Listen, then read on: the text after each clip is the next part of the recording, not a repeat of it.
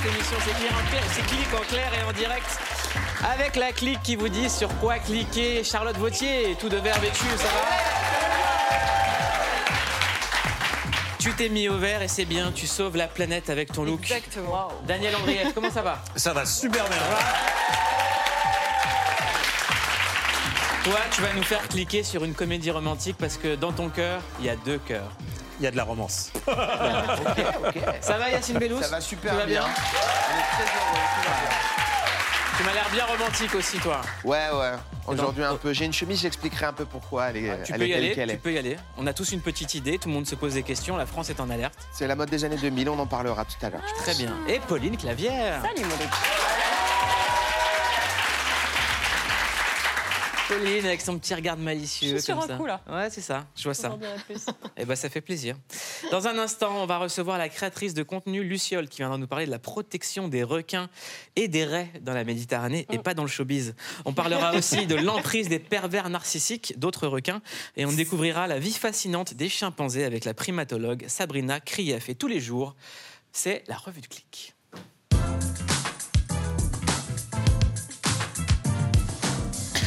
Alors, Pauline, hier, c'était le triomphe de Laura Felpin au Molière. C'est ça, c'était la 34e cérémonie euh, animée par le dramaturge Alexis Michalik. Vous savez, c'est l'auteur euh, voilà, d'Edmond, le succès national. Alors ça se passait au Théâtre de Paris. L'image forte qu'on a vue un petit peu partout sur les réseaux sociaux, ce sont ces deux, c'est ces deux intermittentes qui sont venues interpeller la ministre de la Culture, mais qui ne s'est pas démontée sur fond évidemment de réforme des retraites. On va voir, je pense, la ministre de la Culture, qui est Rima Abdul Malak. Et elle, elle a décidé qu'elle allait se lever, leur répondre, chose qu'elle a faite, elle ne s'est pas dégonflée.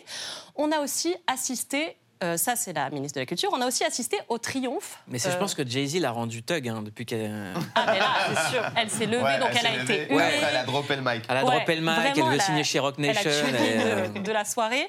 On a aussi assisté au triomphe d'Oublie-moi, magnifique pièce qui est une histoire d'amour euh, face à la maladie d'Alzheimer. Elle a remporté quatre Molières. Wow. On a aussi eu des moments très très émouvants. Celui notamment où le parolier Luc Plamondon, Ah, ouais. qu'on connaît Oh. tous, ben, était très ému euh, devant les deux Molières remportées par Starmania, sa Ah ouais. comédie musicale. Oh, Pierre Richard. Alors là, c'était sublime, ça a été une ovation spontanée, Bah tout le monde s'est levé. Mais ça moi, j'ai envie de l'ovationner, de Ouais, l'applaudir, bah, Pierre ouais, Richard. Moi, je me lève aussi. il était super émouvant.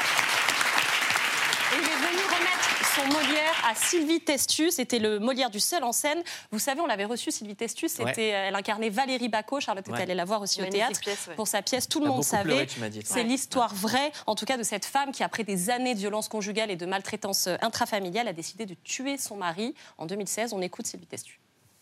Et en fait, on dit souvent qu'en éduquant les femmes, on éduque le monde. Ben moi, je pense qu'en aidant les femmes et les enfants, on sauve tout le monde. Voilà. Bonne soirée. Punchline de la soirée. Vraiment, pour moi, ça a été la phrase de la soirée. très beau et les femmes étaient vraiment à l'honneur tout au long de ces Molières de cette 34e édition. Et en particulier, le sujet des violences faites aux femmes. On a aussi vu Sarah Giraudot qui a remporté le Molière de la comédienne du théâtre public pour sa performance dans Le syndrome de l'oiseau. Là, c'est une autre histoire très glauque aussi, celle de Natacha Campouche, cette jeune femme, vous savez, qui était retenue par son père, qui lui Ah a oui. fait plusieurs enfants, voilà, qui s'est évadée, sordide. On écoute Sarah Giraudot. Si c'est pendant notre pire chute que nous mourrons ou que nous apprenons à voler, alors faisons comme Ève. Volons. Je pense à un oiseau aussi important dans ma vie, pardon. Un oiseau aussi solide et si fragile à la fois, qui, malgré les torrents fracassants de son enfance, a réussi un envol majestueux à ma maman. Merci beaucoup. Et donc, on a vécu beaucoup de beaux moments comme ça. C'était assez incluant. Moi, je suis pas une grande fan de la cérémonie des Molières, je le reconnais d'habitude. Et là, pourtant, c'était des, des sujets très concernants qui concernent vraiment toute la société et un peu plus légers. On a aussi vu Laura Felpin qui a reçu, elle, euh, son Molière de l'humour pour sa passe. Et elle a vraiment, vraiment remercié tout le monde. Quel bonheur. Les gens qui viennent avec leur petite voiture se garer sur des parkings à 17h un dimanche à Béthune ou à Mulhouse. Euh, merci de venir me voir parce que même moi j'y serais pas allée. Euh, je pense évidemment à ma maman, mon papa, euh, ma sœur, mon frère. Ils sont divorcés, il y a trop de gens. Merci. merci aussi à mes grands-parents. Merci d'être vivants et de le rester un maximum de temps encore. Et enfin, je voudrais juste dire que la personne qui m'a donné envie de faire ce métier ce soir, elle est dans la salle. Elle s'appelle Florence Foresti et et je voudrais dire que ce Molière, il est un peu à nous. Merci. Voilà, c'était plutôt une belle cérémonie Très beau. incluante où il s'est passé plein de Ouais, choses. Donc c'était plutôt qui applaudit avec un Dinis à côté, c'est magnifique. Ah, ouais. Euh, toi, Yacine, tu veux nous parler de ta chemise? Absolument. En Ah. fait, euh, c'est la mode euh, des années 2000 en ce moment. Et moi, ça, ça me fait vraiment très plaisir. Il y a une mode qui s'appelle le Y2K. C'est le Year 2K, ça veut dire les années 2000, Mmh. qui revient. Il y a eu les années 80, 90 qui ont été mis à l'honneur. Et en ce moment, c'est la musique des années 2000 Est-ce qui que c'est un revient. coup de vieux pour J'ai nous, fait une ça sélection avec peu, cette hein, chemise de trois titres que j'aime. Yacine, attends, avant de commencer, est-ce que c'est un coup de vieux tout ça? Oh. Est-ce qu'on est en train de vivre un coup de vieux là? Oh, fou. Franchement, c'est un Est-ce super qu'on est coup de vieux. tous en train de vivre un coup de vieux tous ensemble? Oui. Ça Mais il est cool. Il est bon ce coup de vieux parce que Ouais. ça veut dire que ma jeunesse est mise à l'honneur. Exactement. C'est la nostalgie C'est-à-dire des bons moments qu'on a passés. Ta jeunesse n'est plus. Et d'être- Mais c'est pas grave, c'est mortel de vieillir. attends, Yacine, c'est ta jeunesse super. les années 2000.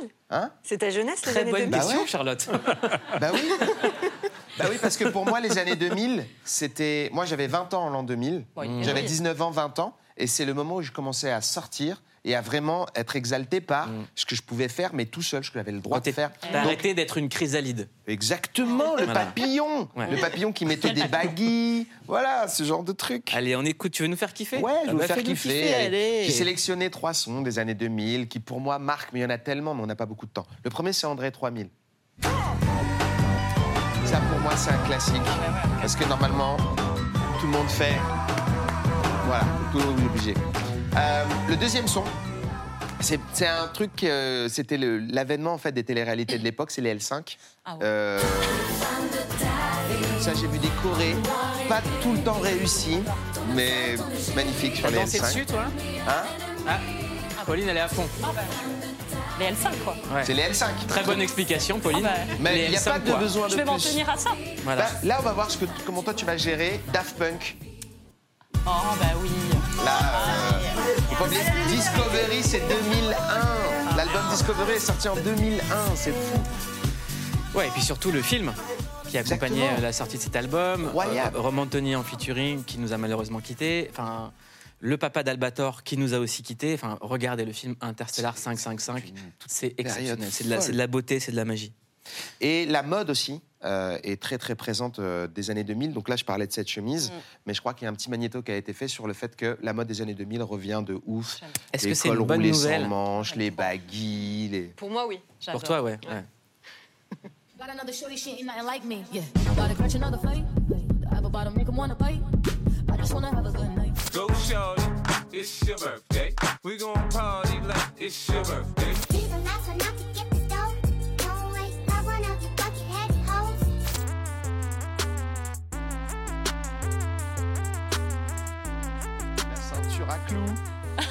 Ça, c'est dur.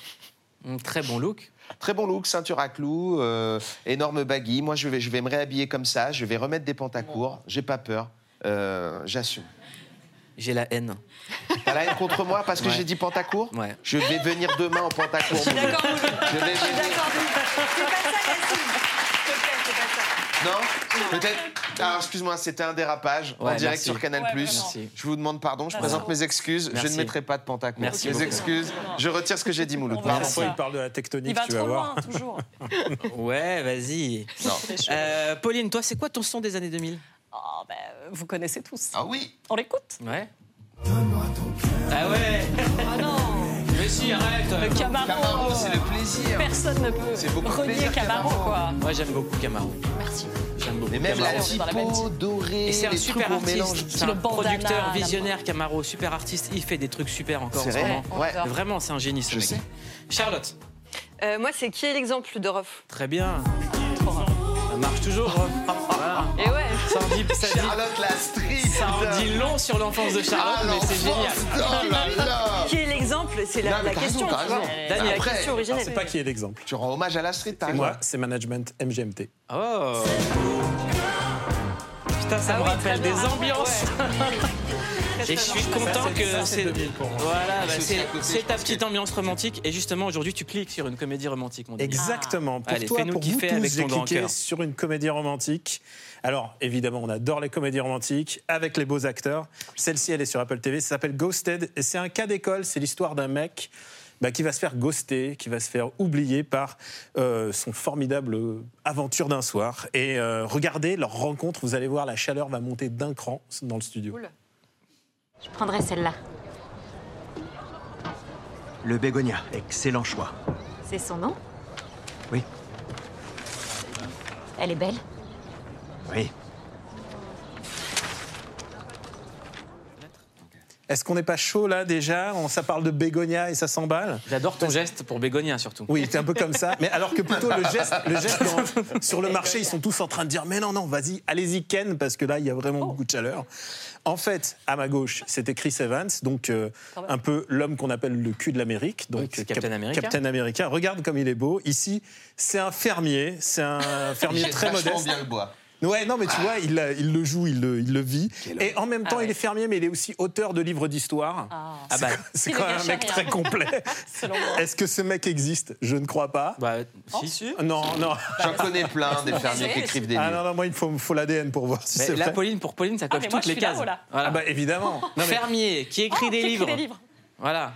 Il écrit des livres, il est en plus, fermier. qui est et peut-être il est un des plus beaux mecs de l'univers. Aussi, bon, c'est accessoire pour Pauline, ça, c'est Ah rien. oui, Alors on va parler de la plus belle fille de l'univers, à savoir Anna de Armas. Alors Ah on la ouais. présente plus parce qu'elle Ah était ouais, euh, dans le dernier James Bond. Et euh, ici elle est conservatrice de musée, ça se voit pas Ouais, sur les non, images, mais c'est pas évident. Bah, tout de suite. là, on la voit faire une visite. mais en fait, Si, moi je vais souvent dans des musées et je peux dire que si. les Voilà, vernissages sont super. hein. Alors évidemment, euh, c'est une couverture puisqu'en fait c'est un terrible agent de la CIA. Ah. Et évidemment, c'est une rom-com d'action, donc on peut mettre de la romance, mais il faut forcément se bastonner. Donc ça coche toutes les cases un peu des plateformes. Et alors très vite, le mec se fait kidnapper, il se retrouve dans une grotte au Pakistan, elle le délivre, Oula. ça va très vite. Et alors là, à partir de Mais là, est-ce qu'il se pécho ah ben, attends, quand attends, spoil pas tout, spoil pas tout, tu vas y arriver. Et donc, forcément, il y a de l'action, c'est ce qu'on va voir. Euh, à partir de ce moment-là, tout est un peu sur fond vert. Ça se voit un petit peu que c'est pas le Pakistan, de... c'est pas le vrai hein, en tout cas.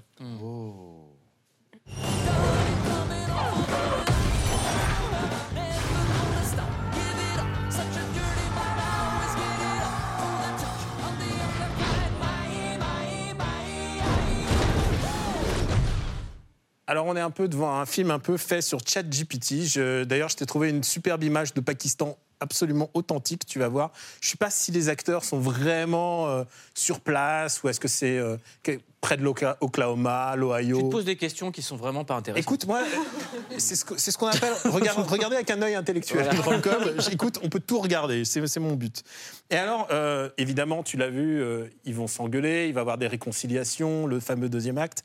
Et évidemment, ça va s'emballer sur une île déserte, car forcément, leur périple les amène sur une île déserte. Trop bien. Je suis désolé pour le selfie. Et moi, je suis désolée pour le paillon. Alors on est quitte? On est quitte.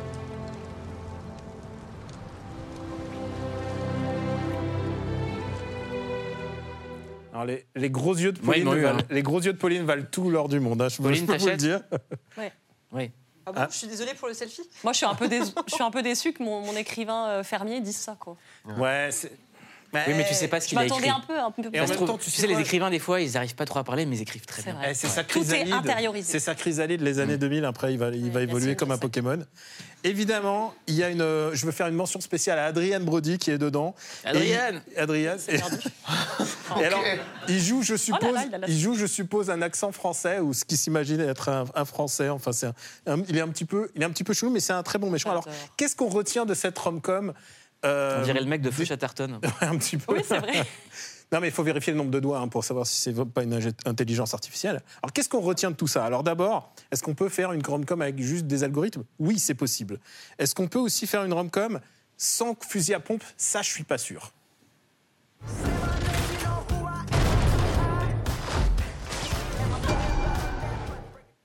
Et ouais, t'as vu, il y a du fusil à pompe. Mais surtout, qu'est-ce qu'on apprend dans cette rom-com? Eh ben, on va avoir la réponse tout de suite de la bouche Les du père. bégoniens ont besoin d'un peu d'amour. Les bégoniens de ont besoin d'amour. Et comme Là, on en a. Merci pour Voilà. cette leçon d'amour. Merci, c'est parfait. Évidemment. Là, On continue avec les bégonias, la nature et tutti quanti. Aujourd'hui, on clique sur Luciole qu'on va vous présenter ce soir dans Click. C'est une créatrice de contenu engagée pour la planète. Elle arrive juste après ça. Je fais partie de l'association Aileron, qui est une association qui vise à protéger les raies et requins de Méditerranée. Et leur mettre des balises GPS. Je vais vous montrer bah, à quoi ressemble une journée typique. Alors ici, je commençais à 4h du matin pour pouvoir euh, surveiller la navigation et que les autres puissent dormir. Comme je vous l'ai dit, l'idée c'est de surveiller la navigation, le cap qu'on prend, et ce jusqu'au petit matin. Vous êtes hyper nombreux à me demander un petit peu comment on fait la cuisine sur un bateau. Alors voici notre four digne d'Harry Potter qui s'équilibre et se stabilise en fonction euh, des vagues. Qui veut venir voir des poissons avec moi? Alors la première étape, ça va être de finir de mettre la combi.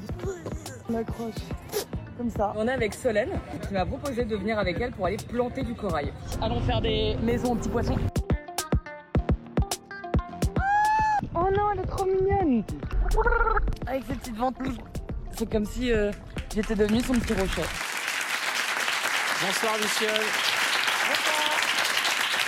Vous êtes scénariste et créatrice de contenu sur TikTok. Il y a plus d'1,4 million d'abonnés qui vous suivent. Pourquoi avoir choisi Luciole comme pseudo Euh, c'est un surnom que j'avais de base, parce que je suis très blanche de peau et du coup je brillais un peu. Et euh, il y a plein d'autres symboliques. En vrai, je suis très fan du Tombeau des Lucioles aussi, qui est un film d'animation euh, Super film. des studios Ghibli, que j'adore. Donc euh, voilà, il y a plusieurs, euh, plusieurs raisons et j'aime bien, ça sonne bien. Alors Luciole, vous, profitez de TikTok euh, pour partager votre engagement, engagement pour la planète, pour la sauvegarde des océans. Vous êtes membre actif de l'association Aileron, qui protège les raies et les requins en Méditerranée. C'est quoi la mission de cet assaut? Alors c'est une association qui est avant tout scientifique avec des biologistes marins et l'idée c'est vraiment d'aller observer ces espèces pour mieux les protéger. Donc à travers l'observation, en fait, on a aussi euh, des prélèvements euh, génétiques, on va poser des balises, on va vraiment essayer d'observer au mieux leur comportement, comment elles vivent, euh, leurs habitudes, pour mieux les préserver après. Je le rappelle, les populations de requins et de raies méditerranéennes n'ont jamais été autant menacées. 40 espèces de requins, dont 12 sont en danger et 6 euh, euh, euh, en danger, enfin 12 en danger critique et 6 en danger. 32 espèces de raies, dont presque une dizaine en danger et en danger critique. Pourquoi vous êtes intéressé aux requins? C'est venu un peu tout seul en fait. J'ai toujours une, euh, une passion pour euh, le monde nautique et les animaux marins. Euh, je trouve que c'est fascinant de voir qu'il y a autant de vie sous l'eau. On ne le voit pas euh, de nos yeux. requins? Et les requins en particulier, je ne sais pas trop. Pour moi, ils sont fascinants. Ils sont souvent aussi euh, maltraités, mal aimés, euh, sans trop de raison, à part la peur. À cause du film. À cause du film, surtout, Les Dents de la Mer, qui n'ont pas aidé, ça c'est clair, surtout pour nos parents. Mm. Et, et j'avais envie, en fait, de m'investir, de justement moi-même mieux les comprendre. Et au final, c'est des animaux qui sont fascinants, très intelligents, avec énormément de diversité. Charlotte, tu allais passer un moment avec Luciole. Ouais, je suis trop contente. J'ai eu la chance de partir en excursion avec Luciole et trois biologistes marins. Euh, et donc, comme tu, le dis- comme tu le disais, Luciole, euh, l'idée, c'est de, c'est de, c'est de, euh, c'est de mieux connaître euh, ces espèces de raies et de requins. Et euh, parce qu'en fait, il y a encore énormément de trafic. Et moi, c'est de ce sujet-là dont j'ai envie de vous parler parce que ça me, ça Eh ben, me parle-en. choque. Et ben oui, parce que voilà, faut taper du poing. Euh, la pire pratique de pêche qui est liée euh, aux requins, ça s'appelle le finning. Euh, c'est ultra violent. J'en ai parlé avec Mathieu, euh, le président de l'association Aileron. Regardez. On écoute Mathieu. Le plus gros euh, trafic aujourd'hui sur les requins, euh, c'est lié aux, ailerons de requins qui sont envoyés euh, tous vers le marché asiatique, qui sont consommés sous forme de soupe. Donc c'est la pratique du finning qui consiste donc à couper les membres des requins et à jeter en fait le corps des requins à l'eau encore vivant, en sachant que les requins peuvent succomber à ces blessures pendant des dizaines d'heures, voire des jours en fait.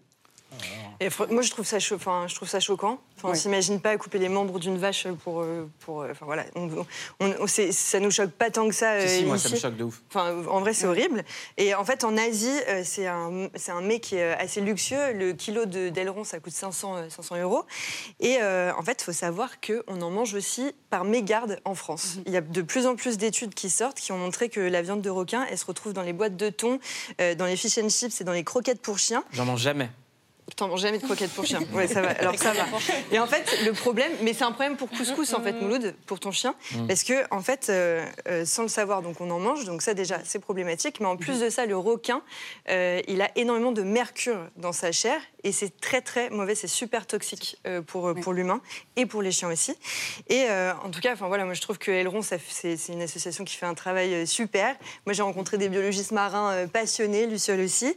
Et euh, en nous, pendant notre excursion, on a vu pas mal d'animaux et euh, j'ai appris qu'il y avait des pingouins en mer Méditerranée. Tout à fait.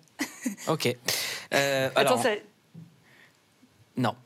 Euh, Le spotage, c'est juste le fait de regarder, de scruter l'horizon à la recherche euh, soit d'un petit aileron, enfin d'une petite nageoire. Donc là, ils viennent de voir un truc. Vous avez vu quoi? Ah, ils sont là, les deux, là. Je vois les deux têtes. Et tu savais, toi, qu'il y avait des pingouins ici? 40 mètres, voilà, on voit le petit aileron qui dépasse. Attends, attends, attends. Allez Allez, il est là, il est là. Lorraine C'est vraiment de la chasse au trésor et chercher euh, l'animal que personne n'a jamais vu. Et c'est ouf de se dire en 2023, en mer Méditerranée, un endroit qui est quand même très connu depuis longtemps, il y a des choses qui ont encore peut-être jamais été faites. Là, on essaye de remettre ça au goût du jour.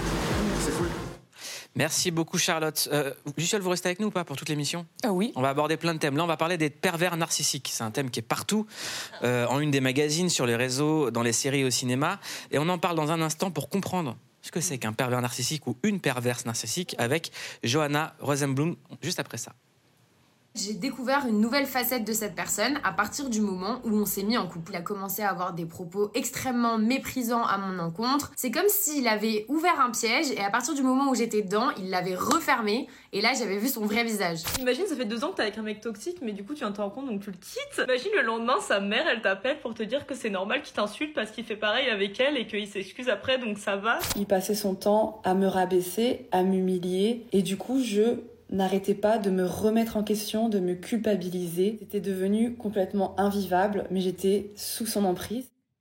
Alors, bonsoir, Johanna Rosenblum, vous êtes psychologue clinicienne, vous avez écrit le livre Pervers narcissique, comprendre l'emprise pour s'en libérer. C'est un terme qu'on voit partout.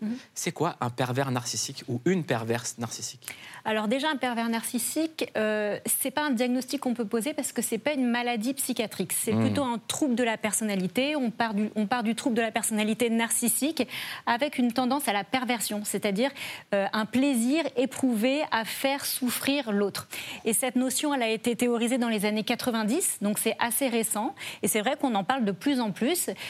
C'est un petit peu galvaudé parce qu'on voilà, ça fait couler beaucoup d'encre. C'est un- des personnalités qui sont quand même hyper troubles, qui posent beaucoup de questions. Euh, mais c'est euh, un vrai, un- voilà, un vrai trouble de personnalité qu'on retrouve de plus en plus, notamment en amour et euh, de plus en plus au travail. Alors, c'est quoi les signaux faibles pour savoir si on parle à, à quelqu'un qui est euh, pervers narcissique? Un pervers narcissique. Non, je faisais red flag. je faisais drapeau. Il y a des red flags. Très bien, Pauline. Pardon. D'abord, il y a une personnalité narcissique, c'est-à-dire une tendance à, à la haute estime de soi, à vouloir un petit peu se mettre sur un piédestal, destal, d'être au centre de l'attention. Daniel, tu dors, ça va? Non, non, pas du tout. Je suis très, très concentré. Ok. Je- je- je- je suis attentif. J'essaie de reconnaître, de reconnaître des gens et tout. Non, non. Ok, cool. Ça, ça invite à la modestie. Donc, c'est des personnes qui arrivent à adopter un masque social pour se faire euh, aimer, aduler, souvent des personnes très affables, très à l'aise en public, qui ont euh, pour objecti- objectif de se faire euh, adorer pour ensuite pouvoir trouver des proies, en général fragiles, pour pouvoir ensuite les soumettre. Alors, comment est-ce qu'on. C'est quoi les signaux faibles, en fait? C'est la question. Comment est-ce qu'on sait Comment on arrive à repérer un pervers narcissique plutôt que juste un mec un peu relou? Ou une nana, c'est pas. Pourquoi est-ce que déjà c'est que les Parce qu'il y a beaucoup, beaucoup de garçons, ça a Alors- été galvaudé sur les garçons, hein, Alors- pas beaucoup. hein. Euh, Il y a beau, alors, il y a beaucoup. de- en vérité, il n'y a pas d'études. Il n'y a pas de réelle étude et il n'y a pas de méta-analyse sur les pervers narcissiques. Les études, c'est des articles, mais il n'y a pas d'études valides scientifiquement. Mm. Pour la simple et bonne raison, c'est que les pervers na- narcissiques ne vont pas consulter en psychologie. On n'a pas accès à cette population. Donc, les témoignages qu'on a, c'est des témoignages de victimes. Et les victimes, c'est souvent des femmes. Je ne sais pas si c'est parce qu'il y a plus de femmes victimes d'hommes pervers narcissiques ou si c'est parce qu'il y a plus de femmes qui vont consulter, qui libèrent la parole autour de ces problématiques-là. Alors, c'est quoi les signaux faibles À quoi on peut reconnaître un Alors, à quoi on peut reconnaître Comment on sait que là, on se dit. hmm, Ouais, Une attitude, quelque chose. Elle est dans un mauvais délire. Il y a un doute sur quelqu'un. Donc en général, il y a des, il y a- voilà, on, rec- certitude. on reconnaît le comportement des pervers narcissiques parce qu'ils procèdent par étapes. Il y a la première étape qui consiste à une, une lune de miel. On parle de love bombing, c'est-à-dire la personne cherche à se faire aimer. Elle va avoir le masque de la personne providentielle, celle qui vous comprend, celle qui est à la bonne place, Elle celle qui répond à vos questions. Exactement. À ce moment-là, vous succombez. Ensuite, il y a l'étape de mise sous emprise. C'est la période où le pervers narcissique va réussir à faire de sa proie ou de sa cible un pantin qu'il va pouvoir manipuler. Donc, la, la victime perd son libre arbitre, son esprit critique et confiance en elle. Et ensuite, il y a la phase critique, qui est la phase de manipulation, où là, la proie est, euh, est ne- est finalement un objet qui ne fait que s'assujettir de plus en plus sous la violence de cette personnalité narcissique qui a besoin de faire souffrir l'autre pour pouvoir rester sur son piédestal. Comment on sort de l'emprise? Fuir. Fuir. Il faut fuir. Alors, on dit qu'il faut fuir parce que, comme je vous disais tout à l'heure, les Et ne pas se retourner.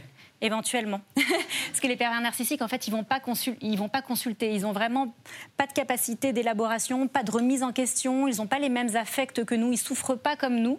Ils sont très défensifs, affectivement très défendus. Donc, c'est pas des personnes qui vont consulter en disant voilà, je sens que je manipule, je sens que j'ai un comportement euh, social euh, qui est toxique. Donc, dans la mesure où il n'y a pas de remise en question en face d'une personne qui nous fait souffrir, bah, le lead, il faut le prendre soi-même et il faut, il faut s'en éloigner. Dernière question, c'est un terme qui est de plus en plus utilisé partout. Est-ce qu'il faut le modérer, ce terme? Est-ce qu'il faut le moins l'employer? Il faut faire attention parce que maintenant, à chaque fois qu'il y a des, on va dire, un conflit relationnel, on accuse l'autre d'être un pervers narcissique. Mais en fait, il peut y avoir des relations qui sont, euh, qui sont toxiques. On peut être l'un pour l'autre mouloud toxique, se vouloir du mal sans le vouloir parce que ce qu'on appelle une pathologie du lien, c'est-à-dire qu'on n'arrive pas à s'entendre et on va faire ressortir euh, chez l'autre euh, ce qu'il y a mon de nom de pire. cette histoire tout de suite, j'ai rien à voir avec ça. Mais ça ne fera pas de vous forcément un pervers Ne me narcissique. mettez pas dans la sauce. euh. Merci beaucoup, Johanna. Merci d'être venue dans Click. Merci.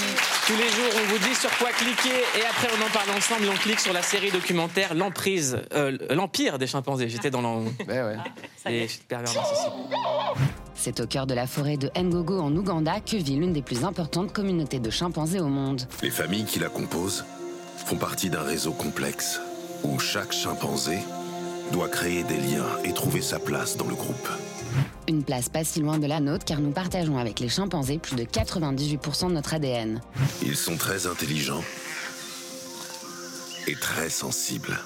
Réalisé par James Reed à qui l'on doit déjà le stupéfiant La sagesse de la pieuvre, What she taught me was to feel that you're part of this place, not a visitor. L'Empire des chimpanzés est un documentaire passionnant avec du suspense et des rebondissements dignes d'un film. Jackson ne le sait pas, mais Herzog est son fils. Si l'ennemi les trouve, Herzog risque la mort. mais aussi des scènes de vie étrangement familières. Jackson envoie un signal. En secouant cette branche, il propose à Bartoli de le suivre, afin qu'il s'accouple. Des images au plus près de ces grands singes tour à tour stratèges et sensibles.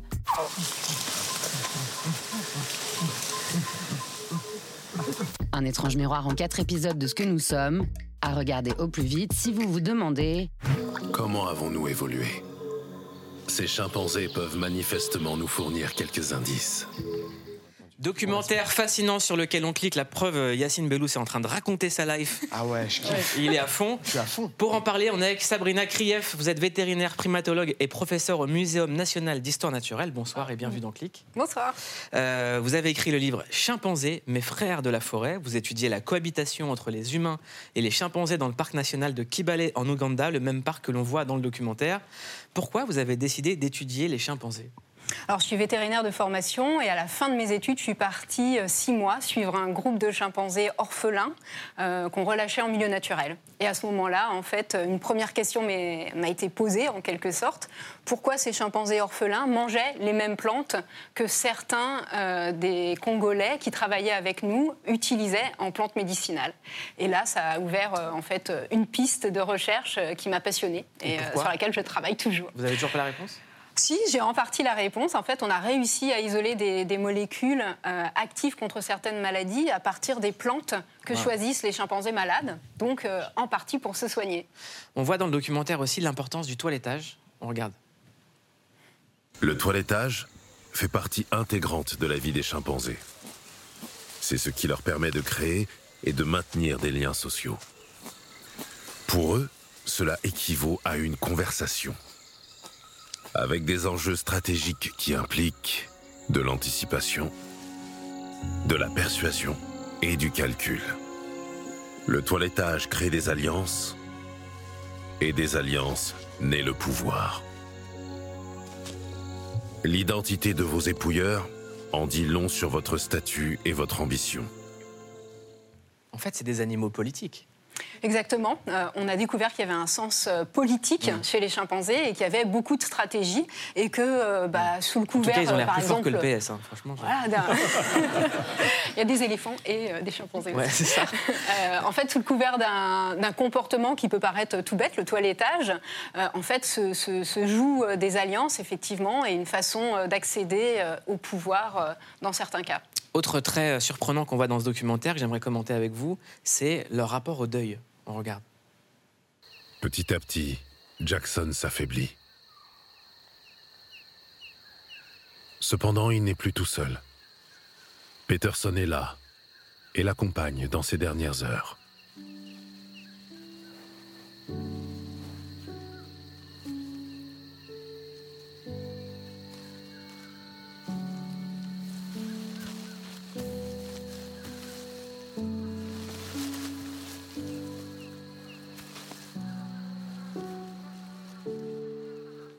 C'est hyper triste. hein.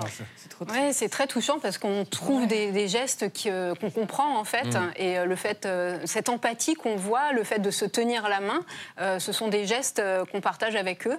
Euh, et c'est ça en fait ce que, ce que les études nous révèlent aujourd'hui, c'est que ce qu'on croyait être le propre de l'homme est partagé par d'autres animaux euh, que les humains. Mais, mais c'est quoi? Est-ce que c'est juste de l'anthropomorphisme où nous, on se projette des choses euh, qui sont en train de vivre, ou ils ont réellement des caractéristiques qu'on a sous-estimées Non, en fait, notre travail de recherche, c'est bien, euh, malgré le, bien le fait, bien qu'on on donne des noms, etc., euh, c'est euh, d'avoir une approche vraiment rigoureuse et systématique et de montrer de façon scientifique que ce sont bien des faits. C'est-à-dire euh, on, sait aujourd'hui, par exemple, que les chimpanzés ont des cultures, qu'ils utilisent des outils, qu'ils partagent avec nous certaines émotions et que bah, ce qui faisait la, frontière entre les humains et les autres animaux, aujourd'hui, petit à petit, euh, s'estompe et euh, disparaît. Est-ce que euh, ce que vivent les chimpanzés, on peut l'étendre aux autres animaux? Par exemple, euh, toi, tu passes ta vie à étudier les requins, à passer du temps avec les requins. Moi, avec euh, Couscous, mon chien, et- qui a vraiment une sacrée personnalité. hein. Ah. D'ailleurs, là, il est avec ma maman, je les embrasse tous les deux. Mais est-ce que, est-ce que vraiment, par exemple, les gens disent mon animal, il est différent Est-ce que c'est vrai? Oui, bien sûr. euh, Merci, je le savais. Voilà, ce que, ce que, ce que les travaux montrent aujourd'hui, c'est que, bah, ne serait-ce que cette question de, de culture, en fait, ou euh, de, de personnalité, d'émotion, euh, d'abord, on a fait un peu tomber la barrière qu'il y avait entre nous et les autres primates, puis petit à petit, on se rend compte que d'autres espèces, des oiseaux, etc., utilisent des outils, même des poulpes, peuvent avoir des, des- des comportements tout à fait fascinants. Et euh, cette question de personnalité, notamment euh, bah, des animaux domestiques que l'on côtoie, euh, mais également d'animaux sauvages, est de plus en plus prégnant et fait l'objet de nombreuses recherches. Est-ce que les animaux ont des sentiments? Ils ont des sentiments, des émotions. Le problème euh, est souvent qu'on se réfère euh, à nos propres euh, émotions, à nos propres comportements pour essayer d'évaluer l'intelligence animale, alors qu'en en fait, il faut s'intéresser au propre de chacune de ces espèces et se rendre compte qu'il y a des intelligences animales. C'est qui l'animal le plus intelligent? Probablement que chacun, dans son milieu et dans sa socialité, euh, a sa propre intelligence. Et je ne suis pas sûre que l'humain euh, soit l'animal le plus intelligent, euh, notamment parce qu'il est en train d'auto-détruire sa planète et, et, euh, ses, ses cons spécifiques, mais également les autres animaux qui, qui- qui partagent cette planète. C'est vrai que l'état dans lequel l'humain est en train de mettre la planète prouve bien sa connerie. J'aimerais euh, qu'on parle du mot clic. euh, et, et il fonctionne également en clic, il fonctionne en clan. Regardez. Au même titre que les humains, les chimpanzés sont des créatures sociales. Mais contrairement à nous, leurs relations se cantonnent aux membres de leur propre groupe. Ces animaux sont inéluctablement territoriaux et tribaux. Il est dans leur nature de se disputer les ressources et de considérer que les individus faisant partie d'un autre clan doivent être anéantis. C'est dingue. C'est- cette série est extrêmement bien faite pour ça, c'est-à-dire qu'on comprend euh, euh, au fur et à mesure comment évoluent euh, ces deux groupes. Ce qu'il faut savoir, c'est que dans la série, on a l'impression que le monde des chimpanzés est clos. Aujourd'hui, la principale menace, ce ne sont pas forcément les rivaux, les voisins chimpanzés, c'est bien l'être humain. Les principales menaces qui pèsent sur eux, hein, c'est la déforestation, la perte d'habitat à cause de l'agriculture, mais également la pollution, les maladies. Et donc, bah, on, on se rend compte que le principal ennemi, euh, c'est pas c'est pas le chimpanzé du territoire d'à côté. Ouais, je suis comme vous, j'ai beaucoup plus peur des humains. Euh, on passe au CQFC, ce qu'il faut cliquer. Mieux qu'un algorithme, la rédac de Click vous dit sur quoi cliquer. Aujourd'hui, c'est l'anniversaire de notre Colette nationale. On clique sur Colette Marin-Catherine qui collectionne les printemps et les punchlines comme personne. Je ne joue pas, je ne bois pas, je ne fume pas. Je suis une emmerdeuse. Est-ce que ça maintient en bonne santé? La preuve. Entrée en résistance avec sa famille en 44, elle a survécu à l'abomination et consacré sa vie à poursuivre un travail mémoriel qui l'a mené jusqu'aux Oscars en 2021, avec le documentaire qui la suit lors de la visite du camp de Dora, où est mort son frère. Aujourd'hui, un chemin de sa Normandie natale va porter son nom et nous continuerons à célébrer le courage de Colette. Bah, moi, j'ai pardonné, j'ai rien oublié. On clique sur la nouvelle génération et notamment Luciole. Vous l'avez connue à la grande époque de Vine. Elle vous a fait rire sur Godel Moustache avec Freddy. Luciole est une internaute talentueuse, passionnée par les créatures des océans. Et en plus d'être drôle, elle s'engage en faveur de l'écologie. On clique sur son compte TikTok, utile et hilarant. Les gars, j'ai trouvé l'astuce pour avoir du réseau au beau milieu de la mer. Il suffit de monter sur le mât. On ne va pas s'arrêter en si bon chemin et on clique maintenant sur la chaîne YouTube Amuse-Bouche, des invités XXL qui livrent des anecdotes croustillantes sur un canapé, toujours en bonne compagnie, fou rire garanti. T'as des tableaux? Ouais. Est-ce que t'as Ah une ouais, Joconde ouais. Cette émission, elle va s'appeler Contrôle fiscal. C'est tout pour aujourd'hui. Je vous dis à demain pour un prochain CQFC. C'était le CQFC, ce qu'il faut cliquer. Euh, J'aimerais adresser à Colette Marin-Catherine un très joyeux anniversaire. Une rue euh, a été inaugurée en son nom. C'est quelqu'un qui fait partie de notre clique. Euh, Colette, petit message, je t'aime très très fort et on t'applaudit très très fort.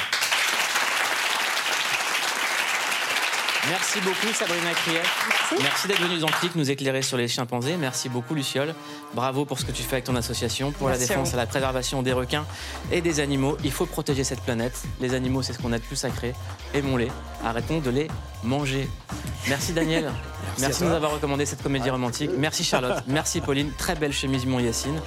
Quant à moi, je vous souhaite une excellente soirée sur Canal et je félicite les équipes de Canal pour le succès de la série BRI qui a été un carton hier. Et bravo à la création originale de Canal. C'est un véritable plaisir et un bonheur. Passez une excellente soirée tout de suite en aparté, suivi d'un aparté. Et vous pouvez écouter Clic en podcast sur toutes les plateformes et revoir sur MyCanal. Passez une très bonne soirée. Bye.